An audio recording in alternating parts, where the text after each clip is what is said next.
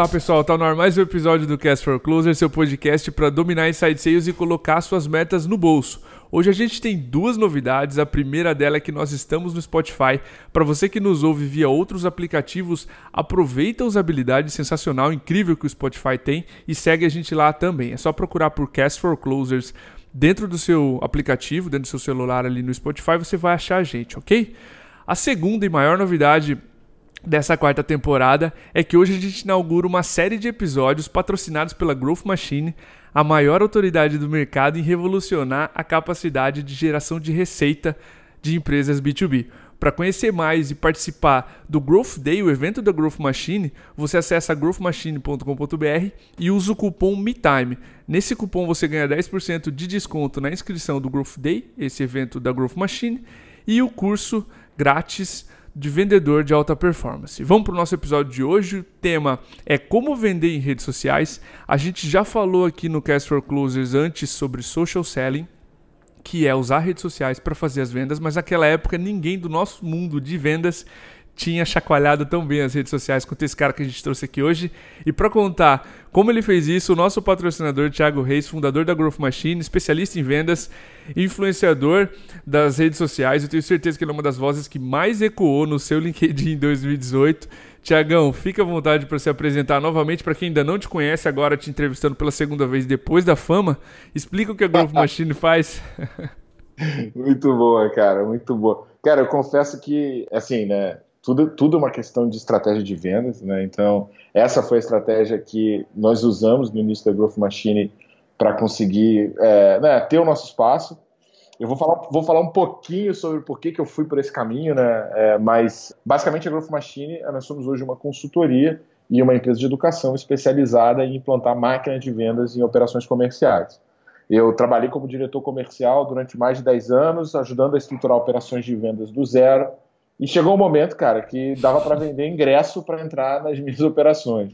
A gente recebia de quatro a cinco empresas que entravam e parecia que estava na Disneylândia, porque, tipo assim, eu sou muito visual, então eu gosto de deixar todos os números na parede, eu organizo a prospecção e vendas igual uma linha de produção, com uma pontinha de marketing, tinha um, tinha um pouco ali de.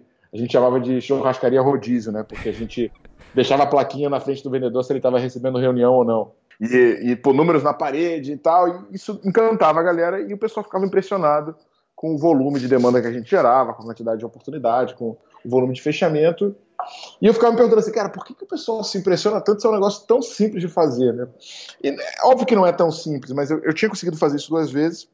Eu comecei o bootcamp, né, ainda trabalhando dentro de uma empresa, que foi, foi um workshop de um dia onde a gente ensina a montar a máquina de vendas, e aí, cara, a demanda explodiu.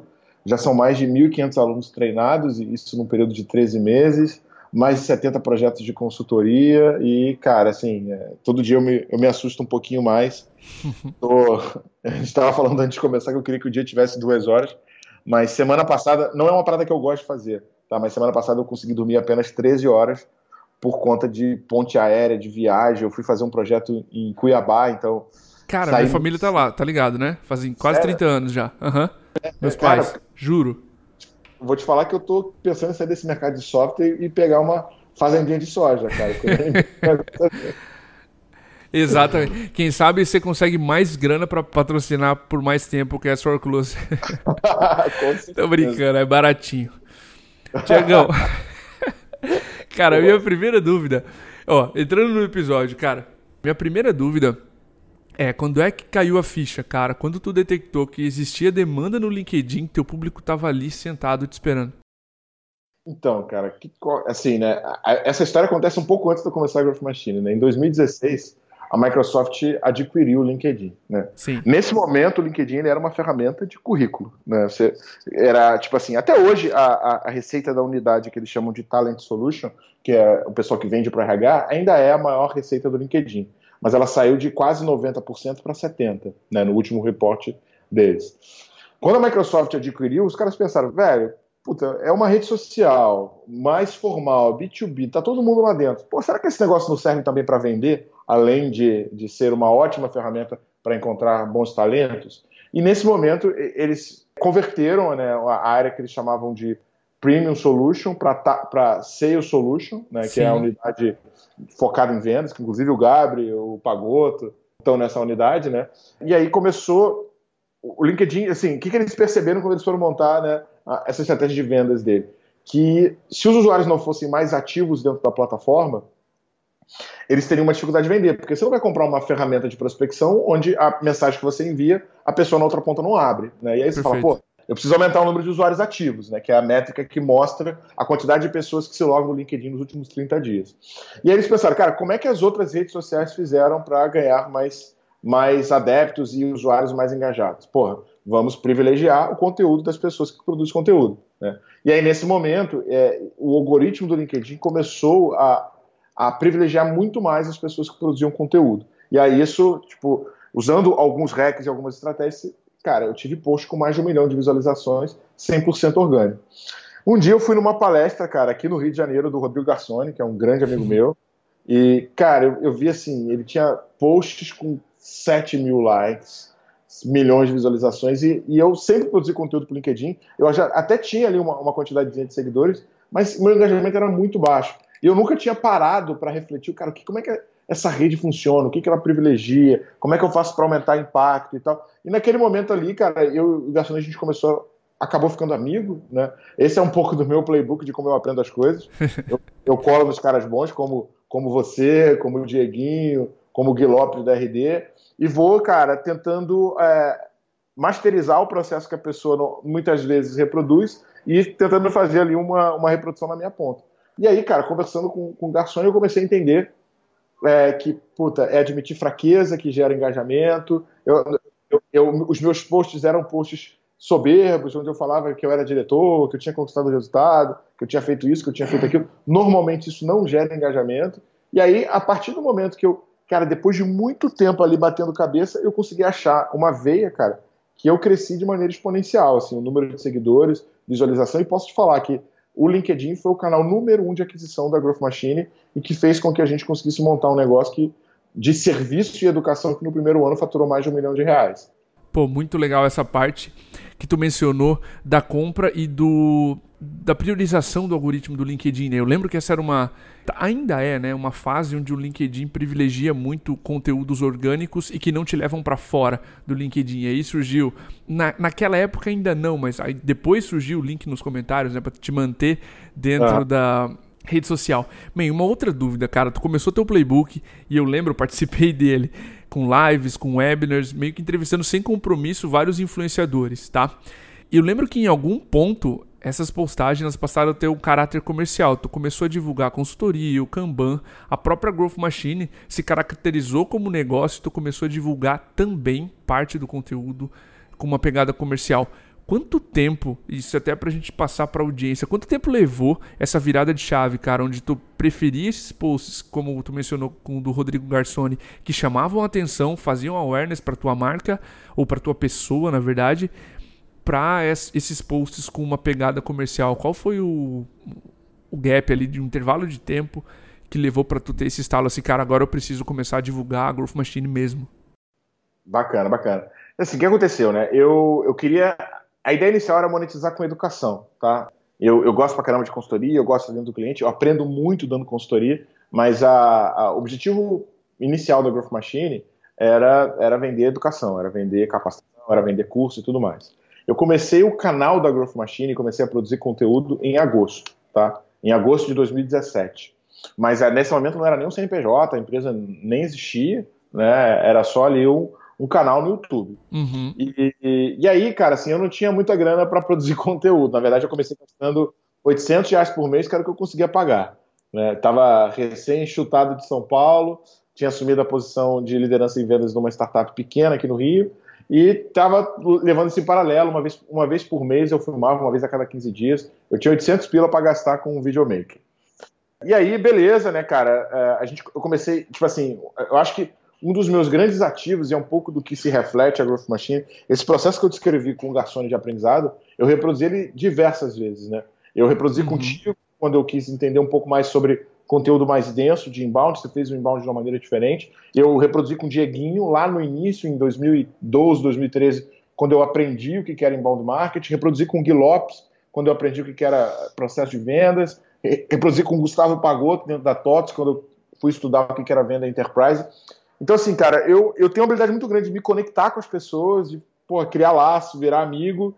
E, tipo assim, eu não faço por interesse, mas eu entendo que a melhor maneira de aprender é você se conectar com bons mentores. Né? Faz sentido. E, cara, eu tinha uma rede de contato muito boa de pessoas que eu consultava a todo momento e eu pensava assim, cara, como é que eu compartilho isso com mais gente? Porque é egoísmo meu, cara. É ego... Você não sai de uma mentoria com o Dieguinho se sentindo mal, assim, porque. Sempre. Velho, eu nunca vou conseguir retribuir esse cara. Sabe? Exatamente. É, é, muito fora da curva. E aí eu pensei, cara, a maneira de eu conseguir é, devolver um pouco e até ajudar as pessoas é compartilhar esse conteúdo de maneira aberta. Eu sempre tinha um objetivo comercial, mas eu tô muito mais nessa por propósito, né, cara? Eu quebrei uma empresa, eu passei um perrengue ferrado, pago, tipo assim, terminei de pagar dívidas há, há muito pouco tempo, dívida de imposto, então é, eu sei o que é você ter que fechar o teu sonho, você desistir do teu sonho por não ter conseguido vender, por não ter conseguido chegar nas pessoas certas. Por mais que, pô, a gente esteja né, num, gerando uma receita bacana, nunca imaginei ter o salário que eu tenho hoje, eu ganho, sei lá, quatro vezes mais do que eu ganhava como diretor em São Paulo, então nunca imaginei ganhar nada parecido com isso. Mas o que me faz dormir às 13 horas é a, é a paixão pelo que eu estou fazendo. É, eu poderia ter dormido muito mais, mas tinha conteúdo para gravar, tinha aula para entregar, tinha live para fazer. Então, assim, é, não é porque eu preciso, é porque eu gosto muito do que eu estou fazendo e eu assumi uma missão pessoal, um compromisso pessoal de fazer isso e por isso que eu estou perseguindo. Né? E aí, cara, no meio desse caminho a gente lançou um curso que foi o Máquina de Vendas em dezembro, já fez 32 vendas, mas assim, nem, nem dá para contar que foi a estratégia de marketing, porque as pessoas que compraram eram pessoas muito engajadas comigo, que me acompanhavam desde a época da Project Builder, que foi a minha primeira empresa. E dezembro e janeiro a gente rodou o primeiro bootcamp. Cara, faturou 9 mil reais. Pode parecer uma grana boa, mas não é nada perto do que, do que fatura hoje os nossos eventos. E, cara, chegou um momento que o, o, o, o meu sócio na época, o dono da empresa, falou: cara, você tem que escolher entre a Growth Machine e eu continuar aqui. Né? Eu... Sempre chega esse momento.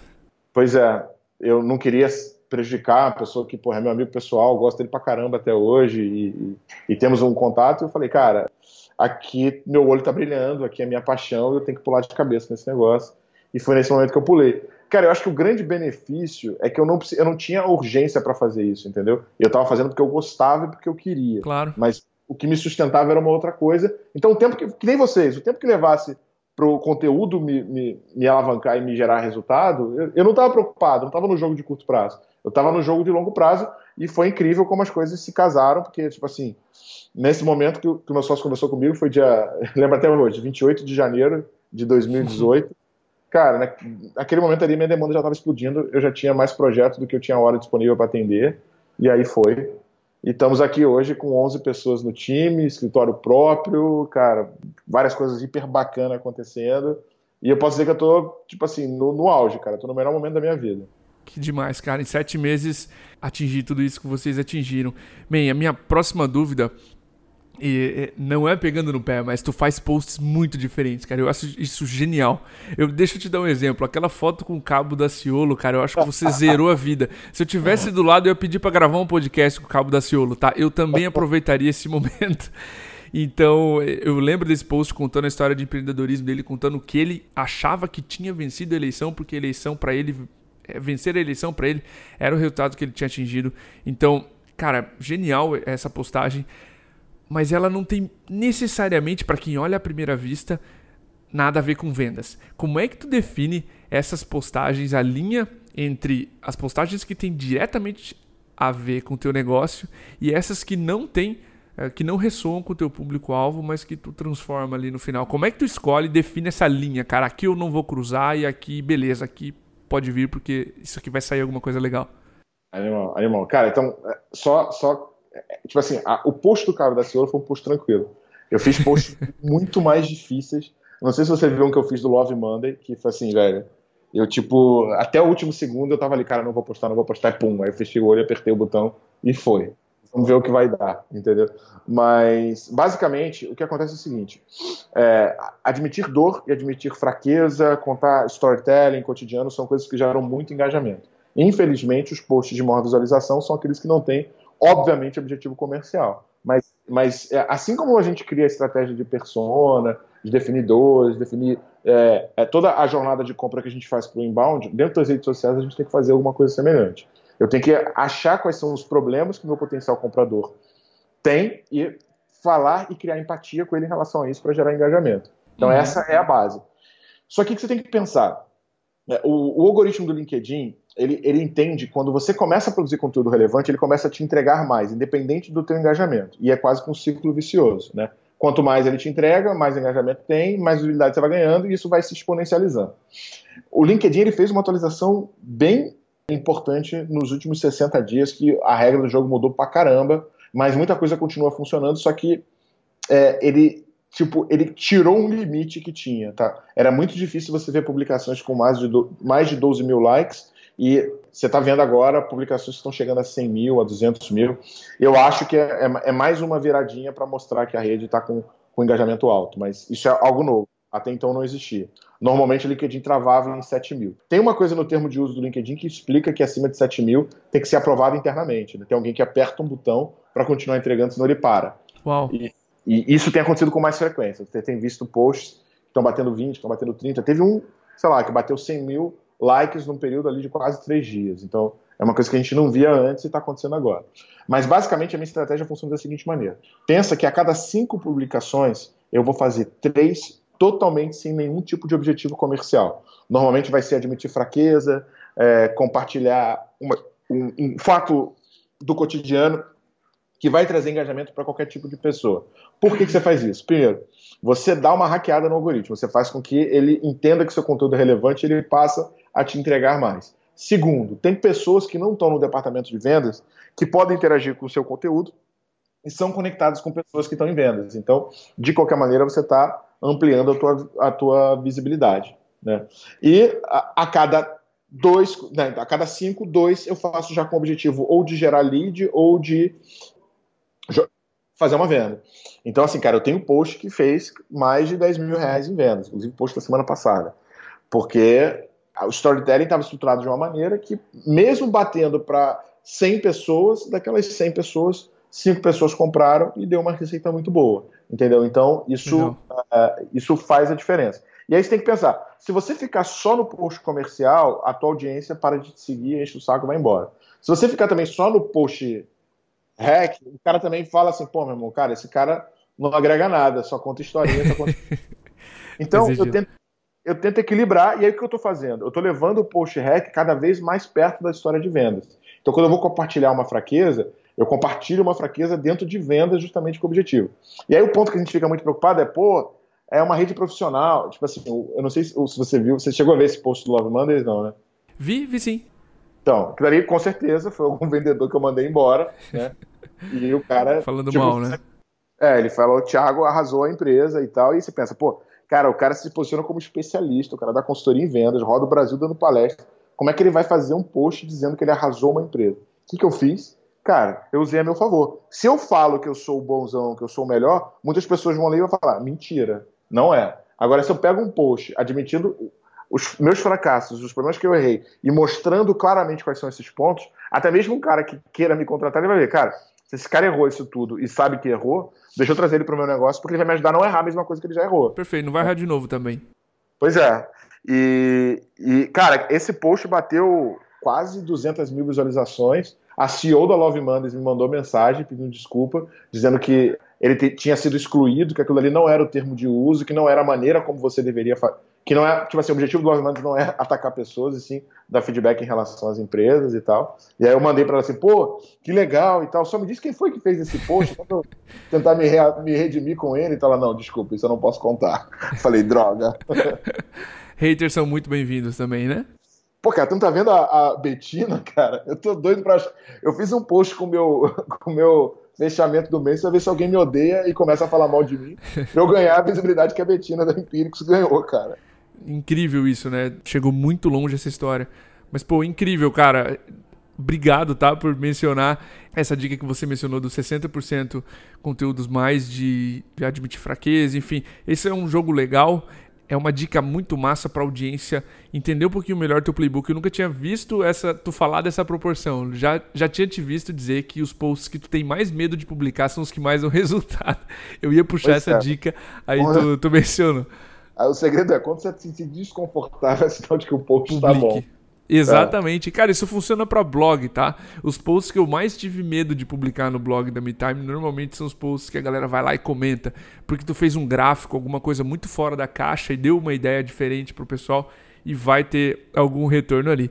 Tiagão, a gente está entrando de vez né, no dia a dia dos vendedores, principalmente a Growth Machine. Tu vem explorando outras redes sociais, eu vejo lives, anúncios no Instagram, eu sei que tu tá olhando outras mídias também que, que tu vê de próximos passos, cara? O que, que tu pode contar, na verdade, de próximos passos da Growth Machine dentro das redes sociais? Eu sei que tu domina muito bem o LinkedIn, tá muito bem estabelecido lá, mas que outras ações, que outros, outras frentes vocês têm visto o mercado se mexer que a nossa audiência pode aproveitar também? Bacana, bacana. Não, o que aconteceu esse ano, né, cara? A gente está fazendo o Blitzscaling, né, cara? A gente fez um milhão em, em 2000 e e 18, a meta é fazer 3 em 2019. Eu quero ouvir esse podcast daqui a um ano feliz, né? e não frustrado. Exatamente. Mas, mas o que acontece é o seguinte: para a gente conseguir chegar no resultado que a gente quer, a gente, precisa, a gente precisa superar algumas barreiras. Uma primeira barreira que eu tinha que superar era que no Bootcamp eu poderia botar no máximo 50 pessoas. A gente transformou o Bootcamp no Growth Day, que é, é um conteúdo muito próximo, mas a gente trouxe algumas coisas novas e tal sobre Growth Hack, sobre Social Selling, e, e aí eu quebrei, a, tirei as dinâmicas e, e, agora não tenho limite. A minha meta esse ano é chegar a 600 pessoas por Growth Lab. O Instagram, cara, por mais que ele não tenha tanto alcance, tanto, tanto engajamento viral, ele é uma ferramenta muito boa de venda. Os meus stories vende absurdamente. Ontem eu estava tava chegando de São Paulo, estava no aeroporto, e eu gravei, cara, ó, semana que vem pela primeira vez é, vai ser uma semana onde eu não tem uma imersão fechada, porque nas últimas semanas eu, eu fiz pelo menos duas imersões por semana, e é exatamente ali o gap do, do, do ciclo de fechamento do, do, do, do carnaval, né? Então deu esse gapzinho, depois de, da semana que vem a gente já tem uma porrada de coisa vendida, mas semana que vem a gente não tem. Cara, três pessoas preencheram lá o meu Fale com o Consultor, e a, o meu comercial está fechando o negócio, tem duas empresas negociando a, a minha quarta-feira da semana que vem. Então, tipo, um, um, Stories fez uma venda né, de um valor considerável, que a nossa imersão em company hoje não é um valor é, barato, é um valor, é um valor salgado. Barato é, é complexo, né? É, é um é, é, é, a gente gera muito valor, então é um, é um, é um investimento considerável, né, principalmente para pequenas e médias empresas. E, então, assim, o LinkedIn, ele está masterizado, eu acho que ainda posso otimizar ele ainda mais, mas ele meio que bateu no teto em, relação à geração de demanda do que a gente conseguiria fazer por ele. Então eu preciso abrir outros canais de aquisição para conseguir chegar na, nessa minha meta de botar 600 pessoas por Growth Day. E aí, consequentemente, cara, tem um pouco de mais social dentro do, do Instagram, que por mais que, que não seja tão orgânico, a tua audiência se conecta muito forte contigo, principalmente por conta dos stories. Né, e, e, e, é uma, e tem alguns hacks ali de contar história, de combinar com com live e tal, tem, tem algumas variáveis que precisa fazer. Mídia paga, né? Só que no nosso caso a gente está fazendo mídia de conteúdo, né? E não. Até tem anúncio para compra de curso, mas a gente está trabalhando muito mais audiência morna e fria, que é muito na linha do Gary Vee, né? Produzir muitos nuggets, que é aquela, são aqueles pequenos vídeos de até um minuto com title e legenda, impulsionar para quem não te conhece, a partir do momento que a pessoa assiste mais de 30% de um nugget, você começa a impactar ele com demais conteúdos. Então, eu estou fazendo isso apenas por uma questão de velocidade. Tá? Eu preciso ter resultado mais rápido. Seria muito melhor a gente fazer inbound, porque né, é um ativo muito mais forte, mas nesse momento eu estou num processo de construir audiência, então estou disposto a, a, a, queimar um pouquinho de, de mídia para conseguir fazer isso. Né? Uh, cara, assim, o que, eu, o que eu acho que tipo assim, tem de tendência, é, acho que não é mais tendência, né? Acho que é a realidade, é vídeo, cara. Vídeo uhum. veio para ficar, é, nada engaja tanto. Tanto, cara, tanto para você compartilhar conteúdo, quanto quando você entra no processo comercial. Assim, eu escuto quase em todos os clientes que me contratam para imersão, os caras sempre falam: Tiago, eu tenho a impressão de que eu te conheço há muito tempo, cara, porque eu vejo teus vídeos e tal. Então, assim, você não me conhece, mas eu já te conheço. Então, essa proximidade e esse engajamento dentro do processo de vendas, ele é muito forte. Né? Incrível. E agora, E agora o nosso desafio é, é, tipo, no Summit a gente já fez um pouco isso, mas a gente vai fazer cada vez mais, é o Thiago sair de cena, né, e começar a aparecer. Tem o, o Sori, que produz o conteúdo, é meu sócio, o Carlos é meu sócio, então essas pessoas vão começar a vir para frente junto comigo, porque não tem jeito, né, a minha agenda é limitada, então eu quero transferir essa autoridade para minha equipe, para o meu time, e eu acho que é um processo natural que a gente tem que fazer no médio prazo, né. Incrível, cara.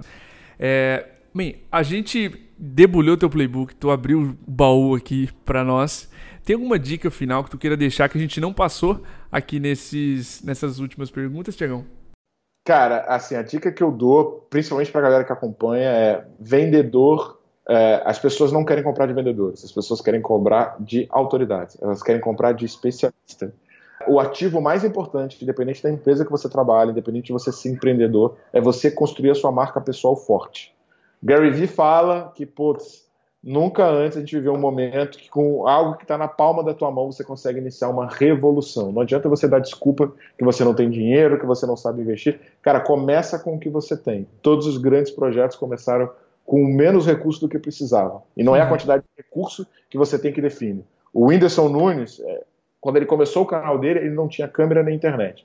O cara andava 3 quilômetros para pegar a câmera, filmava, voltava 3 km, então ele andava quase é, 12 km para conseguir é, produzir o conteúdo dele. E hoje é um cara que tem mais de 30 milhões de inscritos, aos 24 anos tem um jato. Então, assim, chega de dar desculpas pelas coisas que você não consegue fazer, botando a culpa para fora. A culpa está dentro. Quer começar uma revolução, quer construir uma autoridade, quer criar uma marca forte, você consegue com o teu celular de onde você está. E eu acho que é, é, é acreditar. Se você pensar pela lógica que eu ia conseguir esse resultado e tal, velho, não tenho nada demais, não, não sou melhor do que ninguém, e se eu conseguir, qualquer outra pessoa consegue.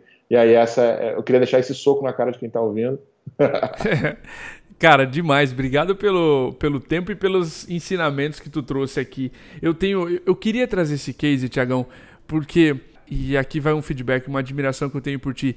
Tu quebrou algumas crenças que a gente tinha aqui de explorar, de se expor mais, tá? A MeTime, ela é muito, ela hoje faz muito mais propaganda e tem muito mais confiança em si própria porque a gente viu o teu exemplo e as coisas que você conseguia entregar no LinkedIn e sendo confiante, mostrando a si mesmo, cara. Então eu queria te agradecer e queria te dar esse feedback ao vivo dentro do podcast, oh. que eu acho que tu quebrou algumas crenças nossas que a gente falou, pô, se ele tá fazendo, ele tá mostrando o conteúdo dele, vamos mostrar o nosso também, não, faz, não tem nada de mal nisso. E tu quebrou essas crenças, a gente tinha um pouquinho de receio de se expor no LinkedIn, etc. Embora a gente já tivesse o podcast há bastante tempo. Então eu queria te deixar esse feedback aqui, esse, esse presente aí ao vivo, porque eu tenho certeza que que tu se importa com a gente também. Cara, tu é muito importante aqui na operação da MeTime. O que você fez dentro das redes sociais, a coragem que tu teve de quebrar essas barreiras, enfim, e de fazer esses posts expondo a sua fraqueza, eu acho isso admirável, cara. Pô, obrigado mesmo, cara. Obrigado. Você tem uma coisa que, assim, emociona, assim, não, e sério mesmo, porque não é fácil, cara. Não é fácil ficar longe da família, viajar o que eu viajo, trabalhar o que eu trabalho.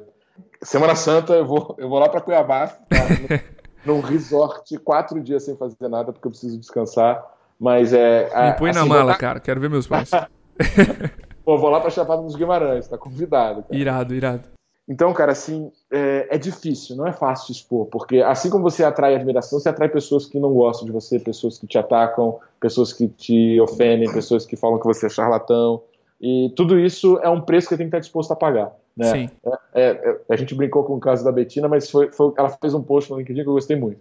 Cara, você quer agradar todo mundo? Não faça nada. Se você fizer alguma coisa, eu não estou nem a favor nem contra dela, tá? não estou dizendo que o que ela faz é certo ou errado, mas toda vez que a gente se expõe, a gente atrai coisas boas, mas a gente também atrai coisas ruins.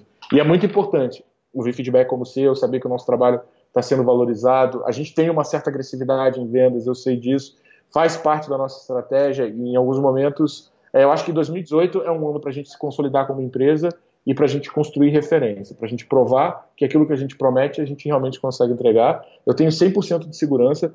Assim, os feedbacks que a gente escuta, os resultados que a gente entrega, a transformação que a gente faz em empresas que muitas vezes iam fechar e deixam de, de, de fechar e começam a crescer por conta do nosso trabalho.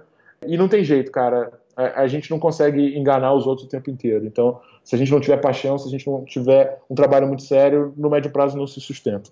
Com certeza. Mais uma vez, cara, obrigado para você que está ouvindo. É, não esquece de entrar no site da Growth Machine, conferir, usar o cupom MeTime para você ganhar o vendedor de alta performance, o curso, e 10% de desconto na inscrição do próximo Growth Day, que vai acontecer dia 6 de abril no Rio de Janeiro. Tô certo, Tiagão? Isso aí, isso aí. 6 de abril no Rio e depois dia 4 de maio em São Paulo. Que irado. Pessoal, é isso aí. A gente fica por aqui nesse episódio. Grande abraço, até o próximo. Valeu, um abraço.